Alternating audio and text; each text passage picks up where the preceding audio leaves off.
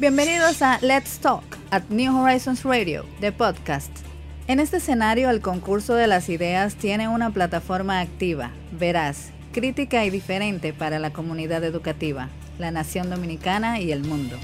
New Horizons Radio apuesta a generar ese espacio de aprendizaje innovador que sirva de complemento para todos los proyectos que exhibe nuestra inmensa familia educativa. Quédate conectado. Un nuevo capítulo comienza ahora. Gracias por continuar con nosotros y bueno, como hemos anunciado, Lourdes Marmolejos, radio, radiooncóloga eh, del Instituto Nacional del Cáncer, Rosemilia Sánchez Pérez del INCART, bueno, pues está ya conectada con nosotros en esta conversación del día sobre el tema del cáncer de mama. Lourdes, bienvenida, muchísimas gracias por el favor del contacto. Gracias, Ana. Gracias por la invitación. Es un gusto estar por aquí. Y más con ustedes. Qué bueno, qué bueno. Bueno, pues el señor Garrido dijo, ay, pero yo le di clase. Ella fue mi alumna desde que te vio. Digo, ah, pero mire qué interesante. Qué bueno. Bienvenida de nuevo a tu casa. Así es. Gracias. El señor Garrido está conectado con nosotros también por la vía remota. Ay, perdón. Ay, tenía el micrófono apagado. Buenos días, Lourdes, ¿cómo estás? Muy Déjame bien. prender la cámara brevemente hasta que hasta que la, la transmisión me deje. Vamos, vamos a coger un impulso de red ahora de unos segundos y, y- y te, dejo para que para no no parecer que Cuéntame de ti, cariño. Eh, eh, Ana, no sé por qué tú te quedaste callada y no le dijiste a Ana que tú eras egresada en Horizon. Pero si se lo dije ahorita porque no había visto la promo y cuando me la mandan por WhatsApp, y yo, pero es el Horizons, ese es mi alma mater. Es decir, por Dios, ahora escucho más fácil el conversatorio. Y yo estoy aquí mismo en el hospital y me decían, corre, corre, vamos a empezar. Qué bueno, qué bueno Lourdes y qué bueno, bueno, pues tener esta conversación eh, entre familia, ¿no? Sobre todo porque es algo que nosotros tenemos que ponernos en, en atención, sobre todo en este mes. Eh, yo pienso que muchas de las cosas que, que pudiéramos estar conversando en el día de hoy no son nuevas, a menos que podamos sumar algún, alguna estadística, ¿no? De lo que ustedes evalúan cada día. Pero quisiéramos entonces que tú nos puedas eh, iniciar conversando sobre la realidad de este flagelo en la República Dominicana y ya luego entonces podemos ir ampliando. El tema del cáncer de mama en la República Dominicana. ¿Cuál es la realidad a nivel estadístico de lo que nosotros estamos presentando cada día? En el caso de ustedes que trabajan directamente este tema. Claro, mira, estadística como tal en nuestro país no la tenemos, ¿ok? Porque hay que entender que son muchas instituciones, tanto privadas como públicas, que llevan esta enfermedad y, y no fue hasta hace tres años, cuatro años, donde nosotros, el Instituto Nacional del Cáncer, Rosamila Sánchez Pérez de Tavares, decidió eh, crear ya esas estadísticas, empezamos a acumular los números, pero poder recogerlas de anterioridad junto con el Instituto del Heriberto Oncológico, el famoso oncológico viejo, Heriberto Peter, más la Plaza de la Salud, todas las instituciones privadas, es difícil, pero nuestras cifras, a grosso modo, se estiman mucho a las de Estados Unidos. Se dice que una de cada ocho mujeres padecerán de cáncer de mama estamos hablando de aproximadamente un 30 o un 33%. Hasta hace 8 o 9 años el cáncer de mama era la segunda en incidencia en la mujer. Eh, pues la primera, eh, como somos un país subdesarrollado, era el cáncer del cuello uterino, también llamado el cáncer de cervix, pero ya eso cambió y ahora es cáncer de mama. Eh, y es, un, es alarmante porque es uno de los cánceres donde podemos detectarlo a tiempo. Y por eso es el mes de octubre, para concienciar a la población, para educarlos de que se hagan sus chequeos rutinarios, que si es difícil los demás meses del año, pues entonces está el mes de octubre, donde se le dan muchas oportunidades, se abren muchas puertas muchas instituciones para hacerse su mamografía y su sonomamografía. Claro que sí. Eh, tú has mencionado el tema de los chequeos y las oportunidades que se presentan incluso en el mes de octubre para todas aquellas personas que quizás durante, que no tienen los recursos. Pero el tema de la educación, primero, ya sabemos las limitaciones que tenemos como país en el plano de la salud, incluye entonces la parte educativa, ¿no? De poder tomar conciencia de la importancia del seguimiento a la salud eh, personal e individual. El rol que está jugando el INCART en todo esto, que como bien señalas, a partir de tres años hasta acá se ha constituido, digamos, en el, en el centro por excelencia en la atención de esta, de esta situación del cáncer, ¿no? Sí, así es.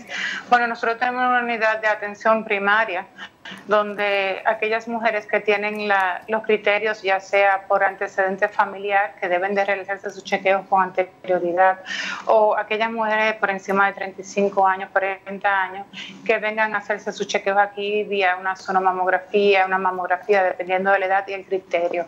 Entonces ahí se van identificando. Tenemos una unidad funcional oncológica eh, de un equipo multidisciplinario donde partimos todas las especialidades oncológicas y no oncológicas que tratamos el cáncer de mama. Y eh, ya no es, ya no somos uno, ya nos convertimos en varios especialistas para el beneficio del paciente. Eh, sí te puedo decir que en el último año la incidencia del cáncer de mama ha disminuido. Ha disminuido porque ya mucho más mujeres están conscientes de que deben de realizarse sus chequeos, que si no se lo pueden hacer ellas mismas mediante la autopalpación, van a su ginecólogo a que le revisen y hasta a veces se sobrediagnostican, se sobretratan, se hacen los chequeos en los criterios, pero se están detectando a tiempo. Y eso es importante. Eso es muy importante porque creo que estamos logrando la campaña que queremos. Pero tú hablas el último año, Perdón, señor ah. Garrido, habla del último año, pero sería que el último año con estos casi siete meses en lo que estamos guardados y mucha gente no se ha evaluado médicamente o, cuál es la, la, medida que ustedes están tomando ahí. Porque puede haber un sesgo también. Qué bueno que mencionas este último año. Pues la pandemia ha puesto en hold las estadísticas. Es decir, que todavía no tenemos estadísticas este año. Estamos llevando la misma de uno cada ocho años. A grosso modo, es muy difícil subir esa cifra. ¿eh? Eh, pero el último año me refiero ponte tú, finales del 2000, eh, principio del 2019 hasta la fecha. Vamos a dejar, vamos a frisar el 2020 y vamos a frisarlo y, en cuanto a estadísticas e incidencia, vamos a quedarnos más o menos en el, a finales de lo que tenemos en 2019. Y sí ha bajado porque hay muchas personas que han ido a hacerse sus chequeos. Entonces, mientras más temprano tú detectas el cáncer, una mayor sobrevida. Ok, y tenemos muchos factores que son modificables. Y la campaña es eso, no es tanto ya... Eh, mira que tienes que hacerte tu mamografía, vamos a chequearte los antecedentes familiares, sí, pero la genética es menos de un 3-5% de los cánceres, grosso modo el 70% de los cánceres son de factores eh, multifactoriales, una mala alimentación, un sedentarismo, una obesidad, eh, el tabaquismo en todas sus modalidades, el alcohol. ¿Entiendes? Entonces nuestra campaña debe ser dirigida a eso, vamos a cambiar nuestro estilo de vida. Entonces, no sé si te, te diste cuenta que el 2019 fue como un boom para nutrición, para los gimnasios, para estar fit, eh, las tiendas en las calles peatonales para hacer ejercicio, los maratones, las bicicletas, y eso es promover la salud y una buena alimentación. Claro, señor Garrido. Lourdes, Lourdes, eh, precisamente, ya tú lo has tocado de manera tangencial, pero me gustaría eh, poder abordarlo con más detalle. Aunque obviamente tú dices que una de las cosas de las que adolecemos acá es de estadística fiable. Eh, lamentablemente en República Dominicana para todos los renglones es así. Pero dos, dos cosas muy puntuales para las, las niñas y las mujeres que nos están escuchando. En primer lugar, la mamografía como prueba, como examen, es muy doloroso. Inclusive he escuchado eh, que hoy en día casi que ni la recomiendan también por el tema de que aparentemente la propia mamografía lastima y, puede causar lesiones o hasta otras condiciones. Entonces, hoy en día, las mujeres deben de, abocarse a una prueba anual de qué tipo. Primera pregunta. Ok, muy buena pregunta. Empezando que las mamografías eh, son especialmente para mujeres por encima de 40 años, eh, porque el tejido mamario ya es diferente, ya no se ve tanto esa estructura glandular. Y la mamografía tiene una importancia que por lo menos 8 al 10% de las calcificaciones o nódulos o células malignas se detectan por la mamografía, que no son detectables en una sonomamo o ningún otro estudio. Pero en una mama joven, una mama de, de 20 y pico, de 30 y pico es difícil, no se debe hacer una mamografía. Para eso tenemos la sonomamografía y en casos dudosos o de antecedentes familiares o de mamas que están reconstruidas ya sea por, prótesis mamarias, eh, se le debe hacer una resonancia magnética. La resonancia magnética es una radiación no ionizante, es decir, que no emite radiaciones, no le hace daño al cuerpo, eh, no duele, ¿ok? Pero tiene sus criterios para hacerse. Eh, y la sonomamografía es simplemente, eh, es algo que te ponemos un transductor y se te ve en una pantalla como muy parecido a la sonografía de, de, la que se hacen para ver los embarazos. Así que eso no duele, no molesta. Exacto. En cuanto a la mamografía, de si duele o no duele, mira, Fanle, eh, eh muy un porcentaje muy mínimo le tiene terror a la mamografía porque piensan que duele mucho. Te cuento que es algo muy pasajero. Estamos hablando de segundos, ¿ok? Es una compresión a la mama que molesta, pero no tanto duele. Pero tú le puedes dar alternativa al paciente. Tú le puedes decir, déjame ponerte un poquito de anestésica local en los Estados Unidos se está implementando mucho eso, para que las pacientes vayan a hacer su mamografía y no le tengan miedo a realizársela. Entonces tú le propones una analgesia. Mira, a ponerte un poquito de esto. Ay, mira, no me dolió. Y ya tú le incentivas y con eso la motivas a que se lo vaya a realizar. Eso es uno. Y lo otro, en cuanto a efectos secundarios de otro tipo de cánceres, el deber ser cuando te hacen una mamografía es que te pongan un protector en el cuello para protegerte el tiroides. Y eso sí se hace aquí. Y si no, tú lo puedes exigir. Ok, tú dices por el tema de las radiaciones, ¿no? Por el tema de las radiaciones de las segundas neoplasias que se podrían ver con el tiroides, que es el órgano más cercano y donde se ha visto que podría verse afectado por una mamografía. Pero tenemos que entender que es una mamografía al año, es una al año. Eh, y Entonces, entonces lo primero que tenemos es que las madres, o sea, o mejor dicho, las mujeres, no tienen que ser madres, las mujeres de más de 40 años deben de abocarse a, por lo menos una vez al año hacerse una mamografía tradicional, ¿no? Es lo ideal. Y de menos y de menos de 40 años, ¿a partir de qué edad deben de hacerse algún estudio mamográfico? A partir de los 20, creo que fue que dijiste. No, a partir de los 35 años debe de iniciarse eh, en cuanto a imágenes, la sonomamografía. Pero ya eh, a partir de los 20, la autopalpación, el autoexamen, uno mismo, realizarse sus chequeos una vez al mes. Lo ideal es al décimo día al décimo día desde el inicio de la menstruación. Si, si hay pacientes que no son regulares, es decir, que no ven su periodo mensualmente, pues que tomen un día al mes y que ese sea el día y lo marquen en el calendario donde se van a realizar su autopalpación. Si no están seguras de lo que están buscando, de lo que sienten y no, o no saben hacerlo bien, pueden ir a sus chequeos con su ginecólogo su ginecólogo, ¿ok? De confianza para que le realice la palpación. Algo importante, si hay un antecedente familiar directo, entiéndase, una madre, una hermana o una prima hermana de parte de madre, que esas son las directas, ¿ok? O, la, o una tía materna. Eh, ya hay que empezarse a hacer los chequeos antes si, por ejemplo, a mi madre le dio cáncer de mama a, los 70 años eh, y yo tengo 40, bueno, pues entonces yo debí de empezar mis chequeos ya a más temprana edad, porque ya tengo ese antecedente directo. Claro. Eh, ok, y, nosotros, nosotros en el mundo de la educación, ¿qué tú nos recomiendas? O sea, ¿qué cosas debemos nosotros de hacer con las niñas para eh, educarlas sobre este tema? O sea, obviamente en las clases de educación sexual se le hablan de sus órganos y se le hablan de las condiciones y, temas que tienen que atender, ¿no? Y eso que tú dices de la autopalpación, del cuidado, de, de, de, que cada niña aprenda a verificar su propio cuerpo y a, si siente algún cuerpo extraño, algún nódulo o lo que sea, pues entonces inmediatamente busca ayuda de su ginecóloga eh, o ginecólogo. Eh, eso básicamente sería lo, más trascendental, porque tú dices que se chequeen a partir de los 35, pero yo conozco mujeres que a mucho menos edad de allí le, han tenido problemas de cáncer de mama. Claro que sí, se está viendo cada vez más, que se está viendo a más temprana edad, y ahí que iba. Y es más por factores ambientales, la mala alimentación.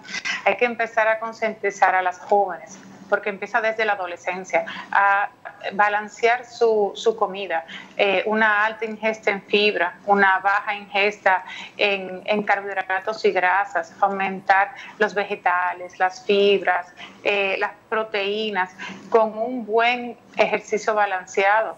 No es que hagan esos ayunos intermitentes largos o que hagan dieta por dos semanas y vuelvan y se dan un binge eating.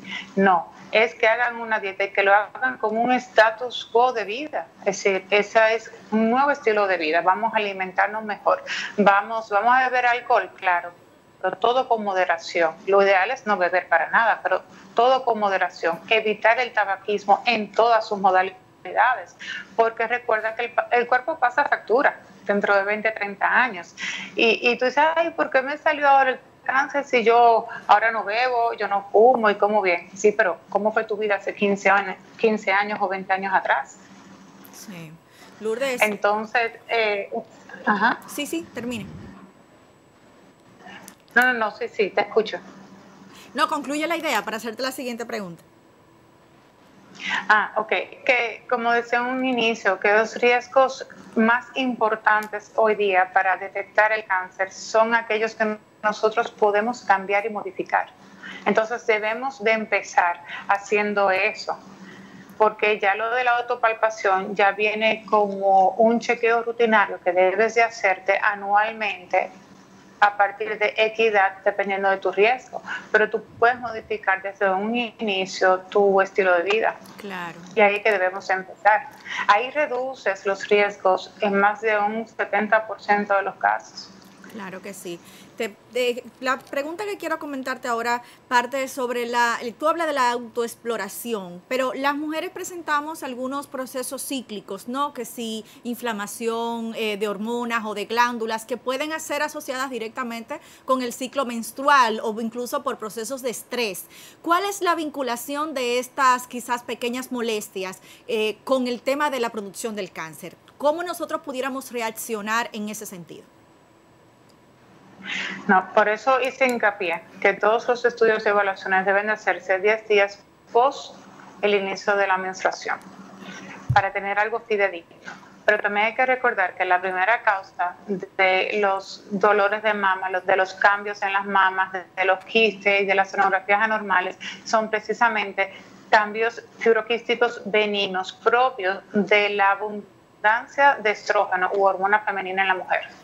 Dependiendo de qué tanto, tanta hormona produce la mujer, aparecerán o no esas, esos tumores benignos que no se malignizan, ojo, son propios del ciclo menstrual, pero que sí debe de hacerse sus chequeos eh, seriamente, eh, cíclicamente. Hay algo que me gusta mencionar. Eh, hay un tumor benigno muy, muy común que se llama fibroadenoma donde usualmente aparecen aquellas mujeres, chicas adolescentes, 20, 22 años de edad, que muchas de ellas no sienten que lo tienen ahí, ya se lo diagnosticaron y se sienten incómodos con tenerlo ahí y se lo extirpan, no importa la edad. A esas mamas hay que darle seguimiento constantemente, aunque haya sido benigno, porque ya tiene ese precedente. Sí. Entonces, por eso es que cada vez que eh, se siente eh, molestia o ya por una sonomamo vieron esos quistes, vieron pequeños tumorcitos, se palpó algo y pues es una sonomamografía, es bueno, aunque sea benigno, hacerle su sonografía cíclica cada seis meses. Sí, uno de nuestros oyentes pregunta, eh, Lourdes, si el cáncer de mama es exclusivo de las mujeres. En el caso de los chicos que nos escuchan, tienen esta inquietud. Me encanta esa pregunta porque los hombres lo abandonan. no. el cáncer de hombre existe y es muy agresivo mucho más agresivo que en la mujer y representa un 1% de todos los cánceres. Y, tiene un componente genético importante o una mutación genética. Eh, y la razón por la cual no se habla mucho del cáncer de mama es porque no hay concienciación para ello, pero se le debe dar importancia. usualmente cuando se presentan, porque para ellos inicialmente no presentan ni dolor, ni se sienten nada, ni hay tampoco este bulto tan grande como se le aparenta a la mujer, pues los hombres no se percatan mucho de esas cosas. Y cuando aparece, ya aparecen con ganglios axilares positivos, ya la enfermedad está muy avanzada y suele ser mucho más agresivo. Pero un 1% es mucho, ¿eh? Es mucho. Eh, pero sí lo hay. Sería interesante iniciar una campaña incluyéndolos a ellos también. Y, pero hay que partir de los antecedentes genéticos, porque Actualmente están asociados a ello, aunque hay un factor hormonal también, pues el hombre también tiene estrógeno en su cuerpo. ¿Ok? Eh, la hormona femenina, estrógenos, ¿verdad? Está tanto en el hombre como en la mujer. Y la cantidad presente en el hombre depende del tejido adiposo, es decir, de la grasa que tenga el hombre. Entonces, en la grasa se convierte el estrógeno en testosterona. Si yo acumulo muchos estrógenos, pues entonces yo puedo propiciar a ello. Y ahí es que vengo al estilo de vida, una mejor calidad de vida, eh, hacer ejercicio, la buena alimentación, bajar aquellos alimentos que contengan muchos estrógenos. Claro. Garrido. Lourdes, Lourdes, eh, una última, bueno, con eso tenía dos preguntas, porque lo del cáncer de mama en hombres, yo sí he escuchado y leído un poquito sobre eso, y yo sé que las hormonas que uno come, o sea, la alimentación tiene mucho que ver con eso. Por eso trato de evitar eh, alrededor de mi familia los la, comida con, preservantes y el tema de, la... sí, y, y, el tema de, la, de las carnes que tienen, que tienen hormonas, exactamente. El pollo está prohibido en mi casa prácticamente, eh, salvo que sea orgánico. Eh, pero lo otro que te quería preguntar era con relación a los tratamientos. Ya tenemos en República Dominicana tratamientos para el cáncer de mama más allá de la quimio, la radio y la extirpación de la mama. O sea, tenemos, por ejemplo, radio, eh, eh, eh, quimioterapia que esté, eh, ¿cómo, ¿cómo, te diría? ¿Cómo se diría eso en español? O sea, genéticamente ajustada a ti. Eso se está haciendo en República Dominicana. Inmunoterapia, la, el tumor, la terapia biológica, claro que sí. La tenemos aquí. El gobierno tiene algo que se llama alto costo, está aquí en el INCAT. Eh, son aquellos medicamentos que están dirigidos directamente a, acelerar esa respuesta biológica de, esa, de, la defensa inmune, el propio inmuno de nosotros. No se le da a todos los pacientes. Por eso tenemos, mencioné al inicio que era una enfermedad multidisciplinar porque dependiendo del estadio clínico o la etapa clínica en la cual se diagnostica la enfermedad, tú das el tratamiento, que puede ser uno, puede ser una combinación de dos, de tres, Depende. Entonces, mientras más temprano detectes el cáncer de mama, pues menos tratamientos necesitas, lamentándolo mucho. La mayoría de nuestros pacientes vienen ya localmente avanzados, es decir, que necesitan su quimioterapia, su cirugía, más quimioterapia o no, necesitan hormonoterapia, necesitan a veces terapia dirigida y necesitan su radioterapia. En cuanto a radioterapia, no tenemos que envidiarle nada a nadie tenemos toda la tecnología que tienen todos los países desarrollados. Yo creo que lo único que nos falta es un proton therapy. Eh, pero después estamos en falta, perdón, ¿El proton qué? La terapia con protones. Yo, un equipo que yo creo no hay cinco en el mundo entero.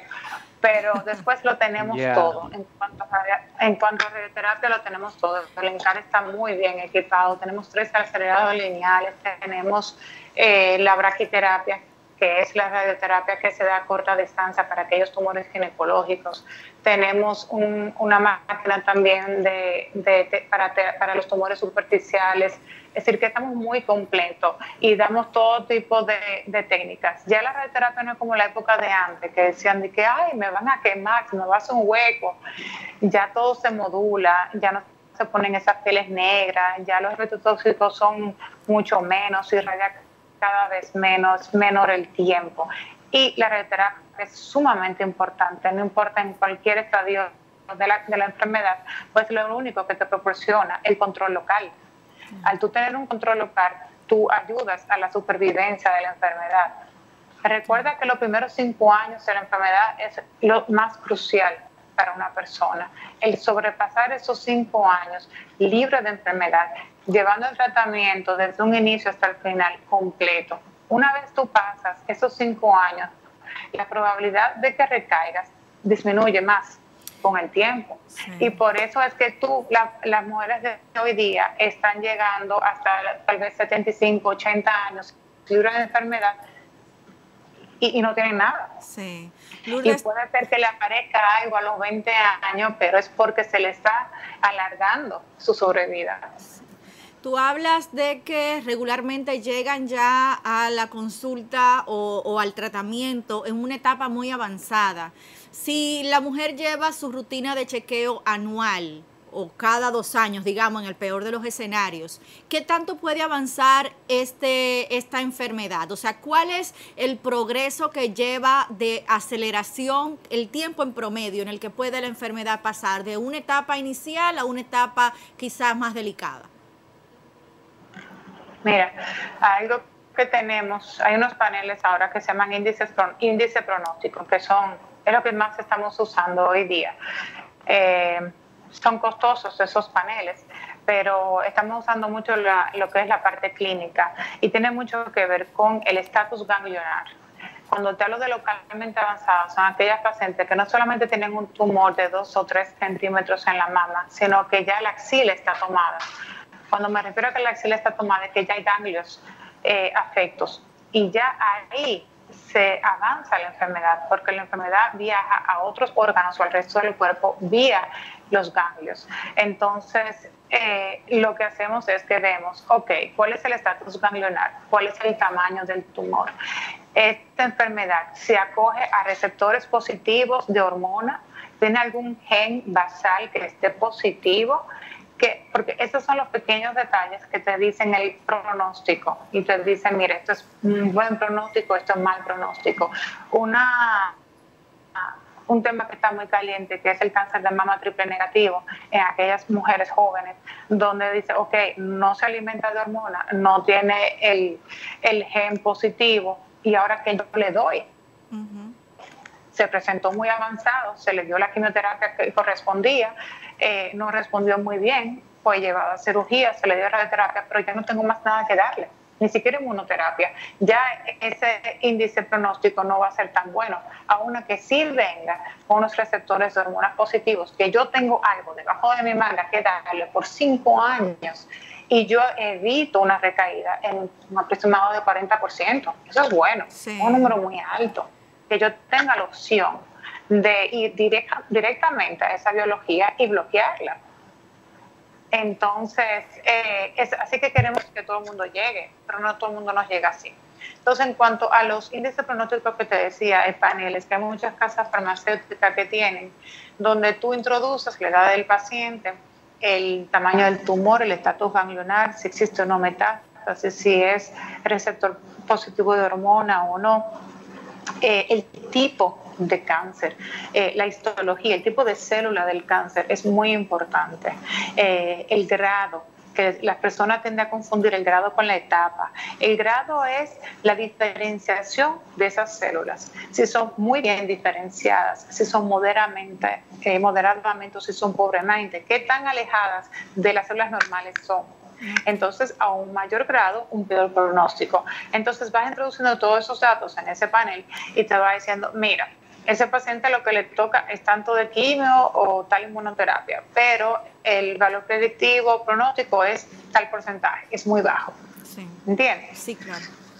Entonces, Antes nosotros nos llevábamos solamente el estatus ganglionar, un estatus ganglionar y el tamaño del tumor y decimos, ay, eso está malísimo, una etapa 3B, pero ahora le estamos agregando factores biológicos, moleculares, que hace que la etapa clínica baje.